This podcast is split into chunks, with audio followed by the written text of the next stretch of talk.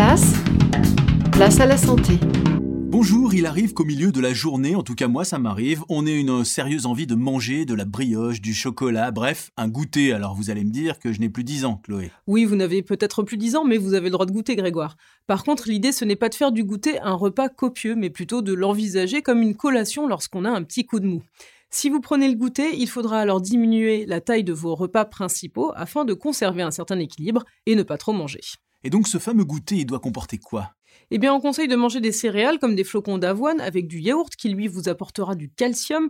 Vous pouvez opter pour des fruits secs ou des fruits frais. Par contre, il faudra juste distinguer les fruits peu caloriques comme la pastèque des fruits caloriques comme la banane et donc faire le bon choix. Enfin, du pain complet avec quelques carrés de chocolat noir vous rappelleront peut-être quelques goûters d'enfance. Et enfin, éviter les produits transformés et trop sucrés. Merci Chloé, vous pourrez retrouver l'ensemble de nos chroniques en podcast et sur notre chaîne YouTube. À demain.